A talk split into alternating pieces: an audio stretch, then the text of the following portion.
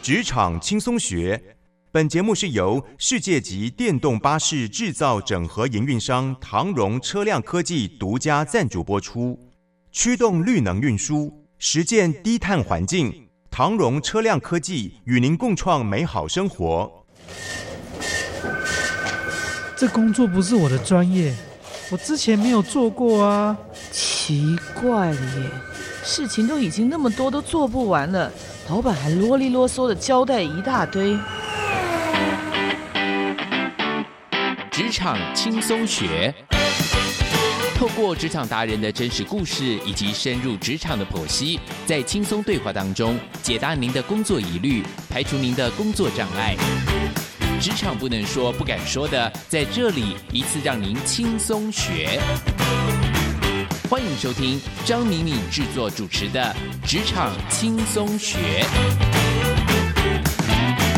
桃园 FM 一零四点三 GoGo Radio，台北 FM 九零点九佳音广播电台，这里是佳音老联播网。亲爱的听众朋友，您好，欢迎来到我们职场轻松学，我是张敏敏。职场轻松学每个礼拜三早上八点播出，我们希望能够用轻松对谈的方式，然后呢，可以让您了解，哎，在职场上到底哪些是一些工作职场达人的成功方程式，然后让你可以从里面得到精华，让你今年的工整个工作还有职场都能够得到胜利的关键，而且希望你能够口袋满满，同时能够理财自由、经济自在。好，呃，从这个月开始呢，我们会有一些节目的改版。那这个节目改版最主要是希望能够因应职场上面新的变化以外，同时我们也希望给各位听众朋友在礼拜三的早上有更多管理学还有职场的知识量。因为我们发觉，在过去的一年多，我们邀请了各行各业的达人，他来到各呃我们的节目里面对谈。那对谈当中，我我自己深深觉得，其实有一些可以更深入探讨的，但是可能因为节目的关系，还有因为、呃、来宾他时间的关系，所以没有办法给大家更多一些想法的支撑。呃，透过这个节目，我衷心希望您在听的同时，不只进入到职场那个人的世界，我希望您能够能够更学习到，哎，到底这样子的对谈，还有他的答案，对我们自己工作有什么样的反思，还有学习，这是我更热切所希望带给听众朋友的。所以在这节节目呢，我们就来跟大家谈一谈，在工作里面，其实跟现在今年的二月新春的开春是有关的，也就是目标的设定。到底怎么样叫做目标的设定？到底什么样叫做用目标来做职场的管理？那我们透过一些实事，还有透过一些职场的案例，希望能够给所有的听众朋友们，能够更在工作里面你得到一些反思，应用在你的生活当中。好，那今天呢，我们的主题就来谈一谈所谓的目标管理。嗯、这目标管理为什么在二月份跟大家来见面呢？我想跟二月这个新春开工绝对有关。我不知道你会不会在你的脸书或在你的朋友的对谈当中，你会谈一谈啊，今年二零二二年是不是有什么新年新希望、新年的目标？所以我，我常在看我的脸书，看到朋友们啊，每一年呢、啊、都在给自己设定新的目标，呃，比如说，呃，他要去，呃，他要去那个减肥哈、比如说他今天他要去旅游啊，如果疫情放缓的话，那还有人跟我讲说，他今年要存到他的第一桶金啊，他肯定要买房。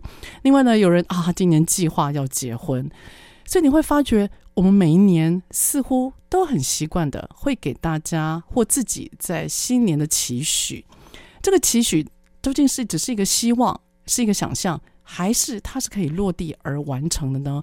我不知道你自己是怎么样去看待的，但我自己对于所谓的下目标这件事情，哎，我还蛮认真的，因为我觉得下了目标就是要做到，那目标他可不能拿来只是说说的，否则花好多的精神下了个目标。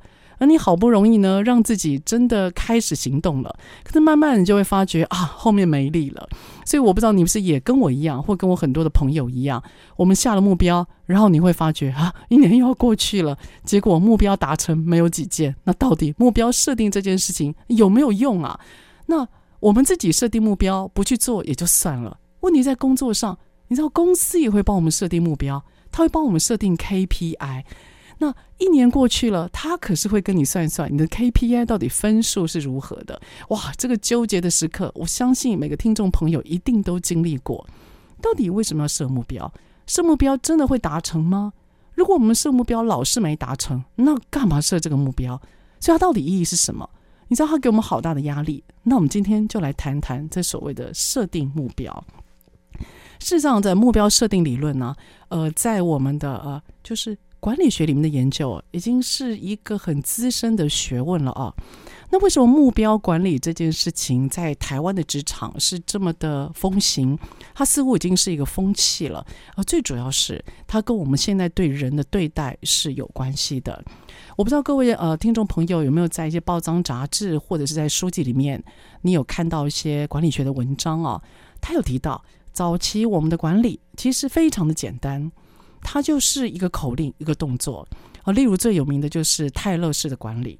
他就是告诉你说：“哎，我今天透过计算，我可以知道每个铲煤的工人他一铲下去要几秒，然后挖出的煤的量有多少，然后把挖出的煤的量再把它放在卡车上的这个的量还有时间有多少，所以他计算每一个人的动作。”计算每个动作需要花费的时间，然后把整个时间加起来，就是这个工人从铲煤到完成铲煤动作的总的时间。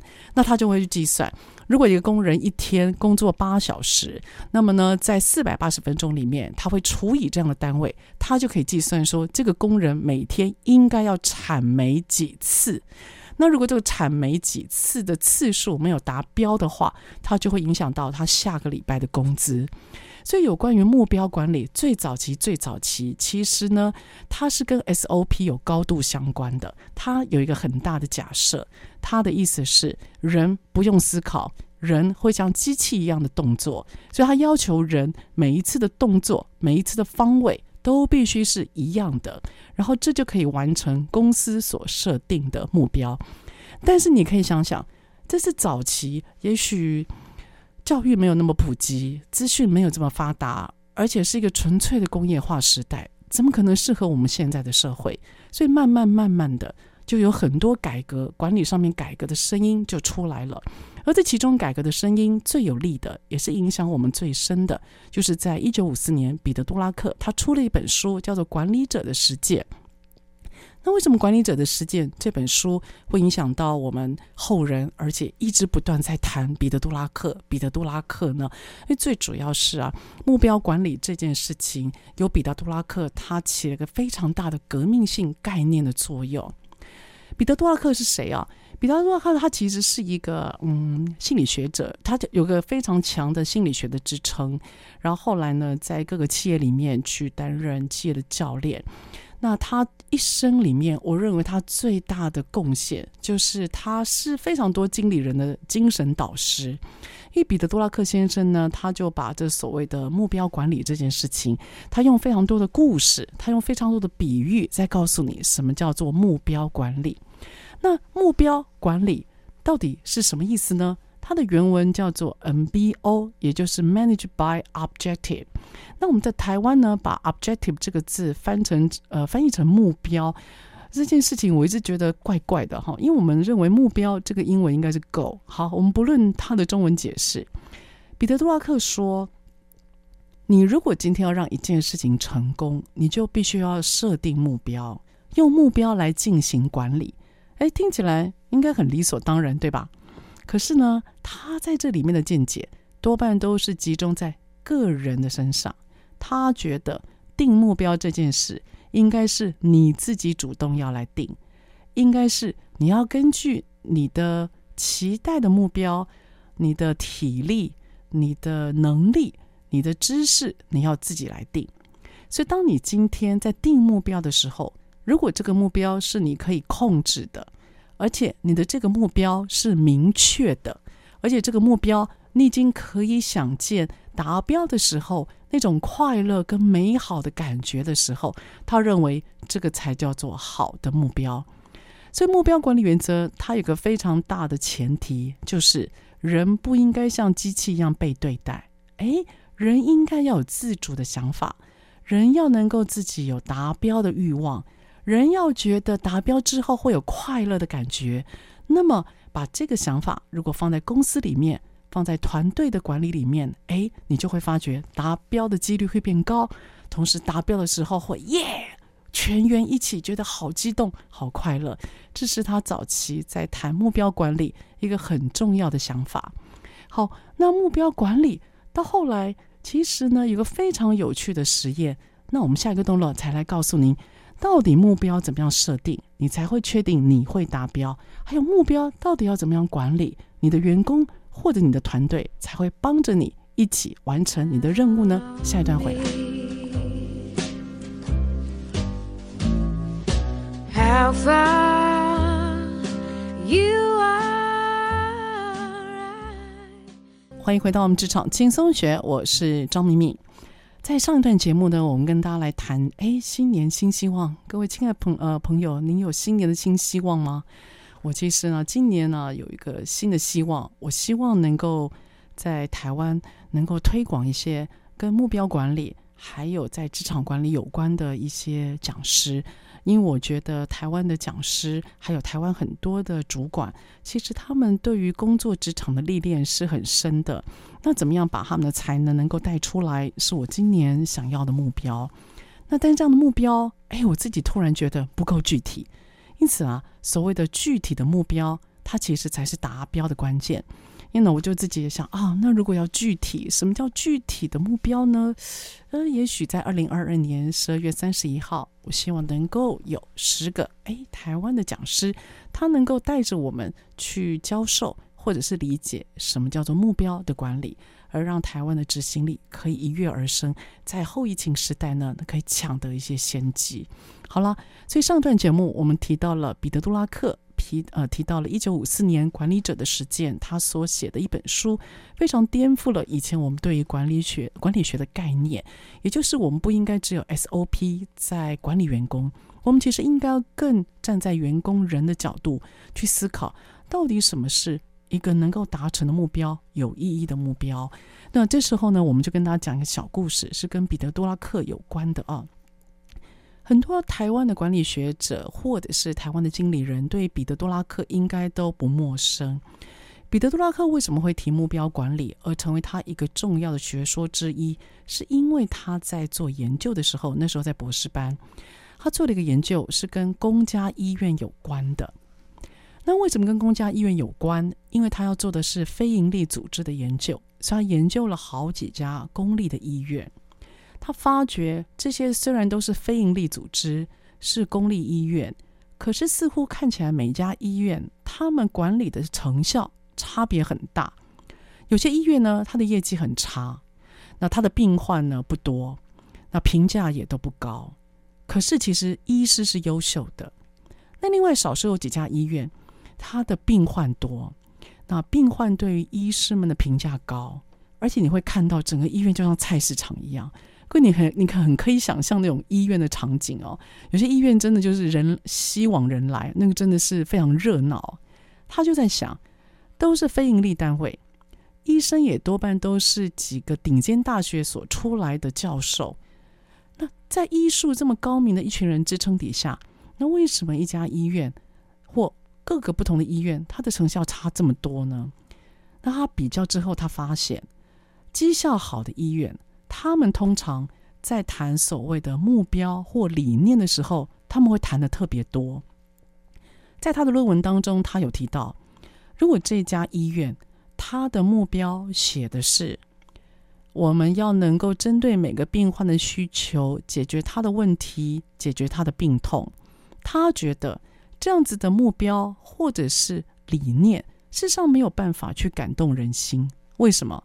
因为一个医院的存在，不就是要让一个病患可以解除他的病痛而回家吗？所以，当一个医院，尤其是这样的公家单位，如果他今天的目标或理念是一个我们一般人都能够想象的，而且是理所当然应该要存在的，这样的目标就没有办法感动人心，或者是吸引人群。可是赚钱的医院，他会怎么设定他的理念？他会说：我们医院的存在。是为了要创造美好生活的存在，我们医院的存在是为了要创造人在生命里面的价值。哎，这样的目标设定，你会发觉它跟医疗这件事情不一定会有直接相关，可他们看的人他会觉得备受激励，感觉会进这个医院之后是有希望的出来的。所以这样的希望感和这样的激励感觉，成为了目标管理一个很重要的前提。所以他在隐含告诉你，你今天在设定一个目标的时候，你今天设的目标要有点挑战性，然后设目标的时候要能够让人觉得有机会达成，可是需要一点点努力。你在设目标的时候，你要让看的人就在看的时候都会觉得充满信心，但是又觉得需要一点点努力向前，这样子的感觉才叫做好目标。那彼得·多拉克很有趣哦，因为他是一个记者，所以当有人问他说：“大师，那什么叫做好目标？你可以教我们怎么写吗？”彼得·多拉克呢，他其实在他活着的时候，他并没有很具体的告诉大家好目标到底要怎么样写出来。他曾经讲了一个故事哦，也是让我觉得实在他实在太妙了。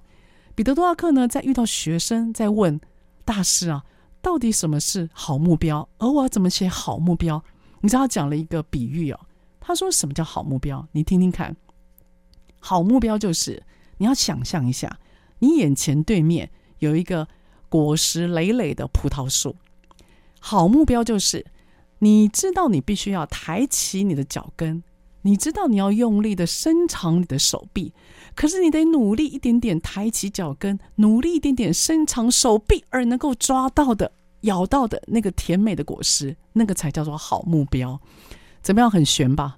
所以这件事情呢，几乎可以说造成所有人的奇案呢、如果一个管理需要目标，一个好的管理需要好的目标，那到底什么叫做好的目标？还有什么叫做好？好是代表我能够做得到吗？那问题是，我觉得是一点点力就可以达到的目标，但我的团队不一定觉得啊。所以你知道，他就留下了非常多的奇案，就到底什么叫做好目标？那这个目标管理呢，的确启发了人心，然后也引起了非常多的讨论。因为以前的 SOP 哎，突然不存在了，现在需要一个目标管理的概念做支撑。然后麻烦的是，以前 SOP 这么具体的行为跟动作。可在彼得·多拉克的口中，这些行为的动作，他已经没有标准，也没有固定的答案。那到底要怎么样做才好？所以大家一方面被启发，一方面疑惑又很多。但是呢，我不知道你听到这边，各位听众朋友，你的感想如何？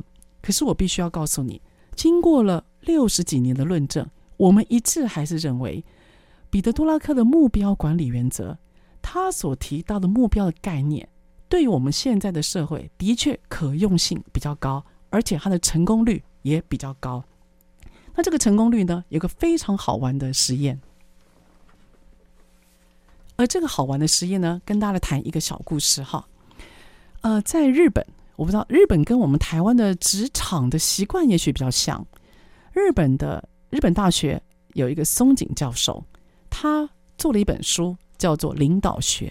在这领导学里面呢。他就大肆的想要来批判有关于目标管理理论理论啊，那这目标管理理论呢，他就因为想要写这本书，所以他就做了一个实验。实验的结果非常的有趣，在这边呢，我简单讲一下，然后各位听众朋友，你猜猜看，这个实验的结果到底是什么啊？松井教授呢，他从某个高中，然后选了两组的男生，想要来试试看所谓的目标管理到底有没有用。到底目标管理比较有用，还是回到 SOP 比较有用？松井教授他到某个高中选了两班的学生，他跟 A 班的学生讲说：“你们呢，尽量跳，跳到你们可以跳到的最高的那个地方，然后拿着我给你的粉笔，在那边画一条横线。”好，因此呢，A 班的男生就努力的跳，跳到他最高能够跳的地方，画一条横线。那松井教授就叫他们回家。接下来，松井教授对 B 班的男学生讲说：“来，你们尽量跳，然后呢，跳到最高的地方，你也画一条横线。”因此，B 班的男生他也是尽量跳。他得到的指令就是：你尽可能的高，尽量跳，跳到最高的那一个瞬间，你就画横的一个铅那个粉笔线，然后在墙上。好，松井教授一样，请 B 班的男生就回去。第二天，松井教授再请 A 班的男生回到原来跳高的墙壁现场。他的指令是这样子的：他说：“来，你们今天一样尽量跳，努力的跳，然后看看你们能够跳多高。一样的，拿着我给你的粉笔，你就把你今天跳到的最高的那个地方一样画一条横线。好，所以 A 班的男生得到跟昨天一样的指令，他就努力的跳，跳高，画一条横线。可是，在 B 班这时候他的指令不同了，他对 B 班的男生讲说：“来，你们今天全部要画到，要跳高到这条直线。”因此，松井教授他以一个成年男子的身高跳到他的最高。然后在墙壁上画一条横的长线。他对 B 班的男生说：“你们今天所有的人都一定要跳过我今天画的这条横长线。”哇，那 B 班的男生就很紧张。他想，这个成年男子教授他跳高所画的那条横长线，比我们昨天画的那那些横线都还要高。我能够做得到吗？那可是呢，松井教授要求 B 班男生就照着指令做，而且一定要超过松井教授所画的那条最高横长线。那你猜后来的 A 班结果还有 B 班的结果，到底谁的达标结果比较好呢？我们下一段回来。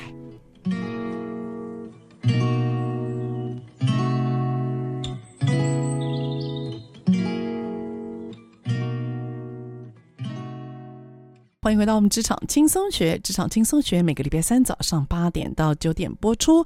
呃，目前加入我们的朋友，您在车上呢，您都可以定频您的收音机。桃园是 FM 一零四点三 GoGo Radio，台北是 FM 九零点九佳音广播电台。当然，也欢迎所有的听众朋友可以呢下载我们。佳音乐联播网的 APP 或上网搜寻 “GoGo Radio” 关键字，我们播出之后的节目都可以在 APP 上面随选随听哦。好，我是张敏敏，我们今天呢要谈一谈一个职场很有趣的主题，叫做目标管理。那在我们上一段的节目，我们谈到了彼得·杜拉克，我们也谈到了日本松井教授，他想挑战一下，到底彼得·杜拉克的目标管理理论比较有用呢，还是我们很原始的 SOP 的动作那些规则比较有用？好，我们也谈了，呃，松井教授他为了要试试看到底目标管理或者是 SOP 比较有用，他进行了一个实验。A 班的男生他呢要跳到最高，他的指令就是尽可能的跳到高。但是 B 班的男生呢，他们在第二次被松井教授要求的时候，画了一个大人们身高已经很高的横长线，告诉 B 班的男生们，请他们一定这次要跳超越那条横长线，也就是对这些高中男生们来讲算是高标准的线。那各位你猜，最后 B 班男生有没有达标呢？有的。他们全部达标。根据那个文献的记载，五十个男孩子全部完成目标。而全部完成目标的那一刹那，那在那个文献当中，他提到了所有那一班的同学们，男孩们惊声尖叫，他们不敢相信他们完成任务，而且他们觉得备受尊重和骄傲。现场响起了所有雀跃跟跳跃的欢呼声，所以那一刹那，让那个班级的男孩子们精神热腾到最高点。而更有趣的还在后面，两个月之后呢，A 班男生还有 B 班男生，他们进行了期末考，因此这个松井教授他想要知道，所谓目标管理那种胜利的感觉，到底会不会带回到他的学业，也就是他个人成绩里面？因为毕竟团队竞赛嘛，你比较没有特别感觉，可是这样子的热腾感觉，会不会回到自己的学习的研究？而让他自己在功课上面多上点心，能够让自己觉得自己是可以做到的那种自信感呢？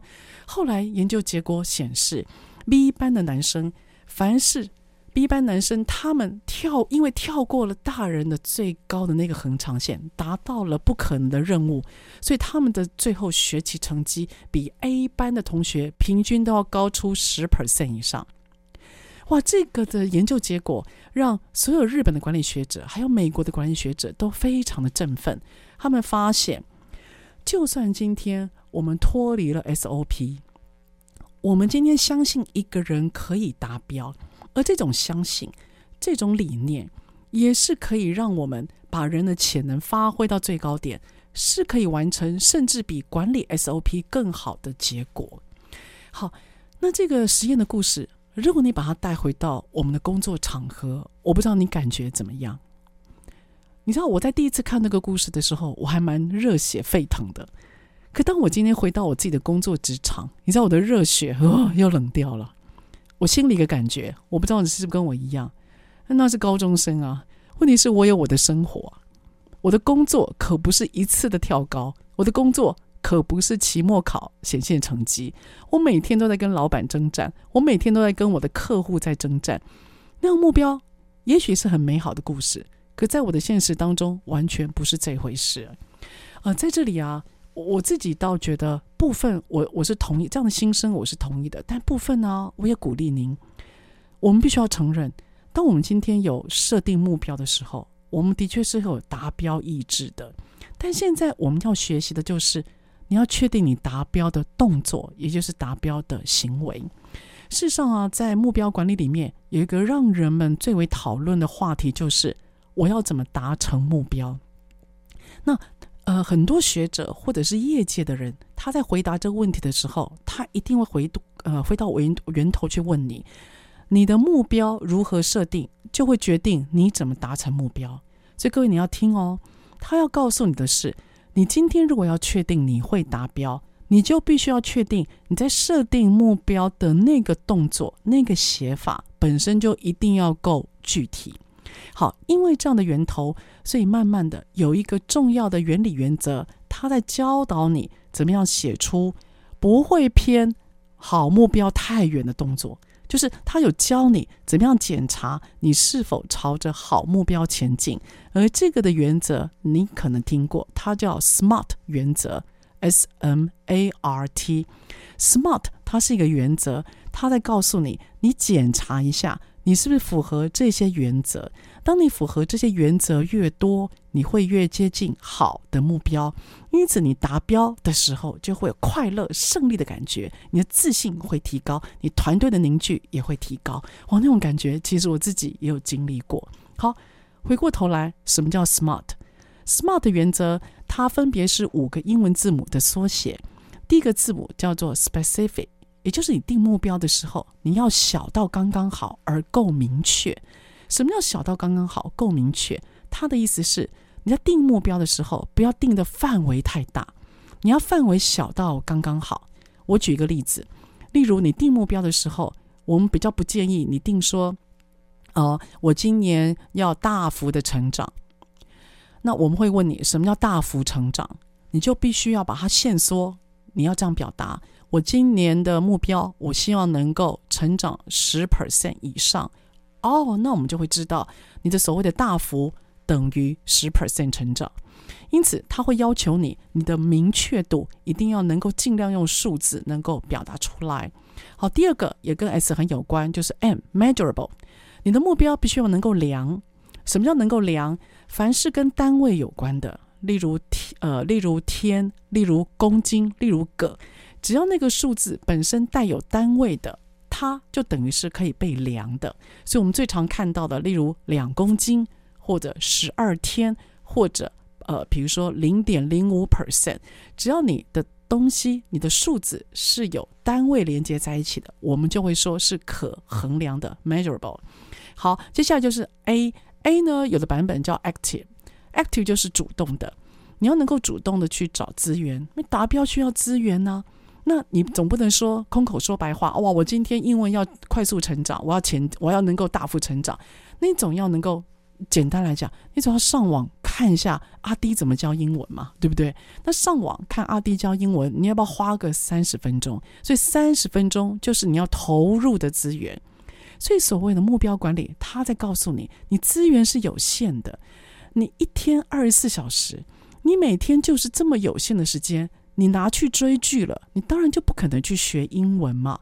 那你今天二十四，你今天时间只有二十四小时，你今天多睡了，你今天睡觉睡了十小时，你就少了一般可能两小多的两小时，也许去跟朋友呃聊天，或者是你去学一个新的技能。所以他在暗示你，所谓的目标管理，你要留意你资源的分配，你资源你时间这么少，你预算这么少。你人力这么有限，可能什么都做到，所以目标他就告诉你，不可能什么目标都做到的，因此你得做你最重要的事。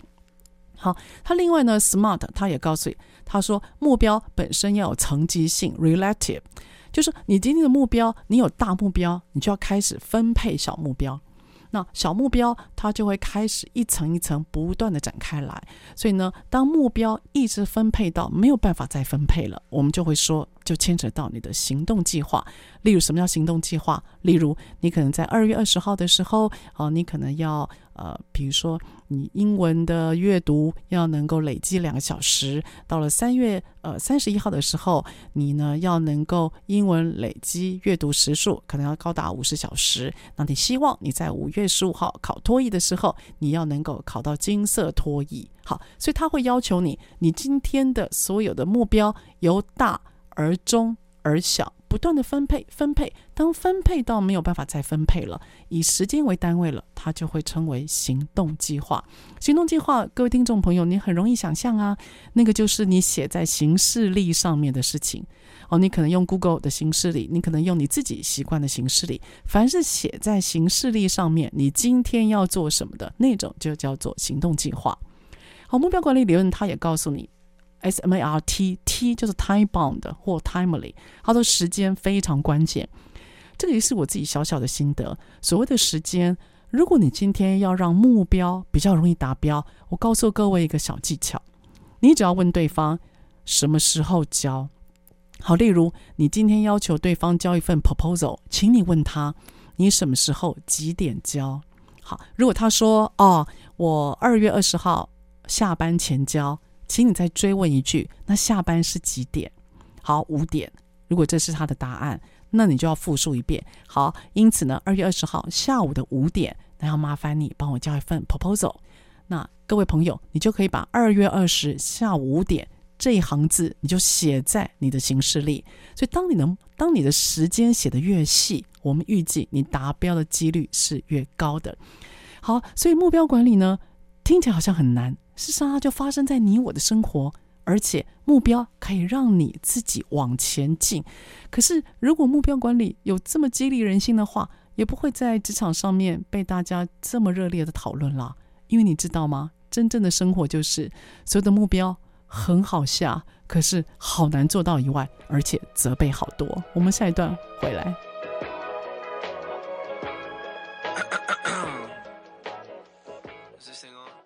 好，欢迎回到我们职场轻松学，我是张敏敏。啊，我们今天的题目呢，要来谈一谈目标管理。我们谈到了一九五四年彼得·杜拉克他所写的一本书叫《管理者的实践》，非常颠覆了我们现在职场上面对 SOP 的依赖。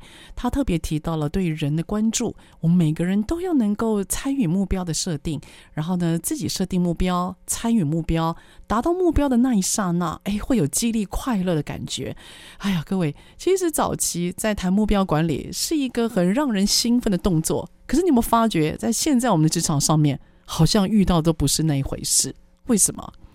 我我自己的观察，我觉得，呃，尤其在台湾的职场上，一个目标管理或者是目标执行的时候啊，我认为最大的问题就是大家把目标当成参考。什么叫把目标当成参考？老板会觉得员工不努力，所以老板在年初或者是设定目标的时候，他都把目标设得老高。我我觉得老板在设定目标的时候，设高目标当然不是一件坏事。可当目标设定高到员工已经觉得是完全做不到的时候，你知道人会怎么样？会放弃吗？他会觉得做不到，可是他又不敢违背老板的命令。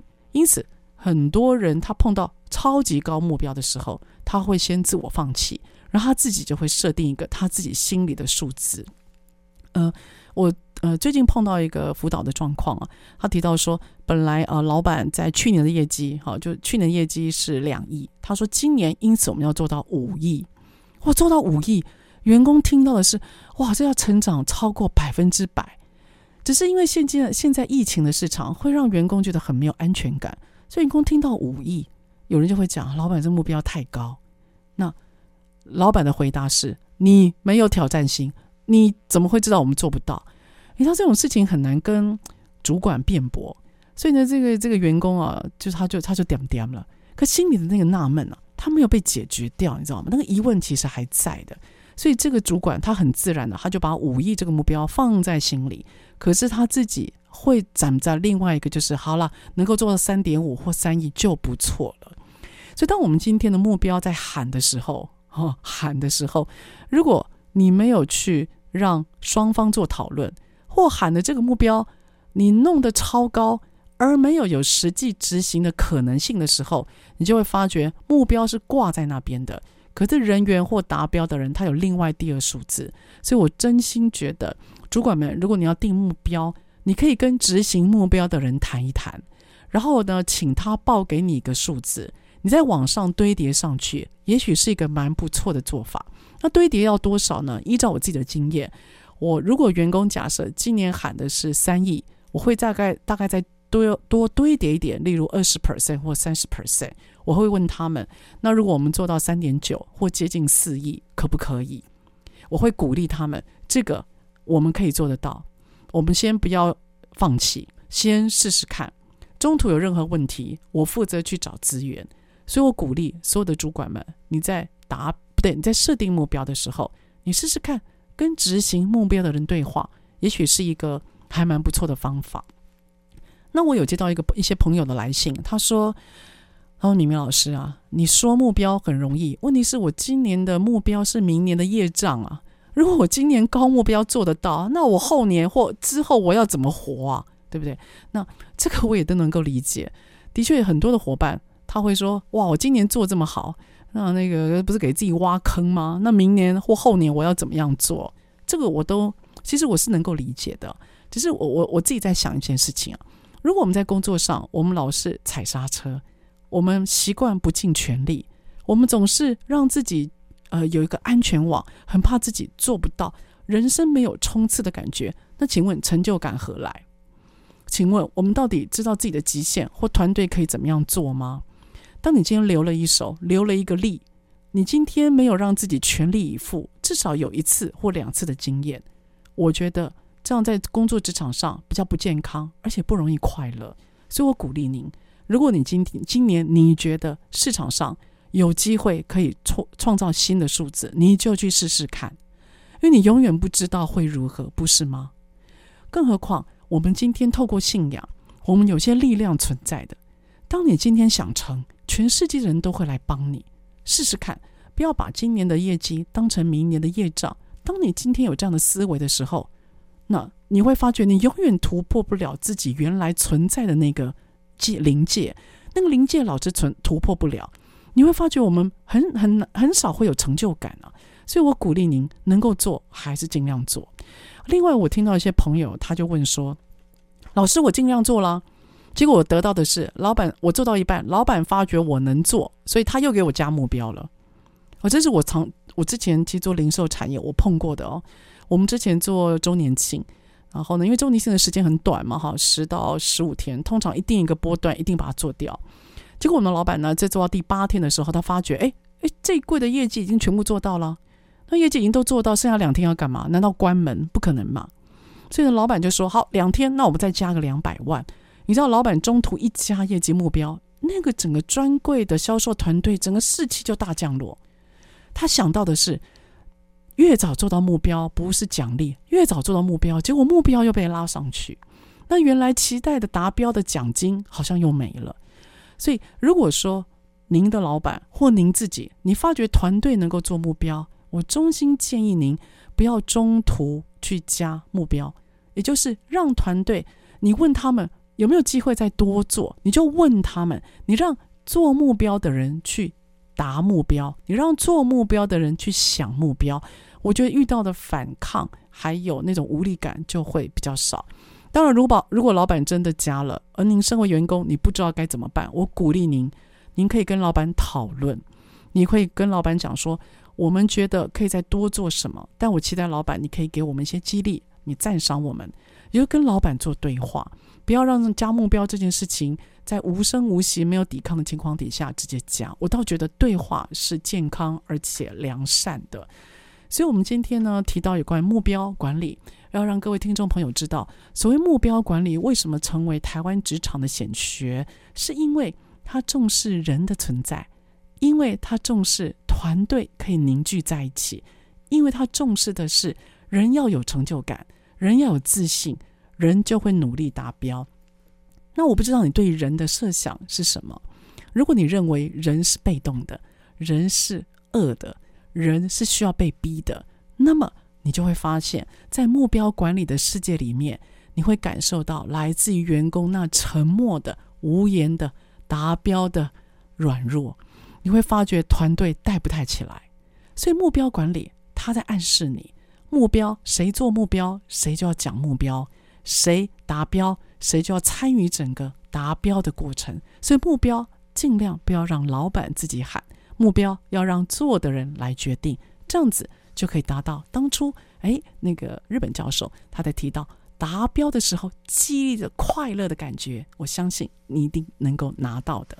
好，我们今天二月份我们谈到的目标管理这个节目，希望对于各位在未来听一些节目，或者是参加研讨会，或者是看好多的杂志书的文章，您可以更理解哎目标管理为什么这么。特别，好像每一个人都在谈，而内涵到底是什么？希望能够给大家更多的底蕴。好，那我们下个礼拜三早上八点，我们职场轻松学再会喽，拜拜。职场轻松学，本节目是由世界级电动巴士制造整合营运商唐荣车辆科技独家赞助播出。创新发展，主动参与，激励向上。唐荣车辆科技与您迎向美好未来。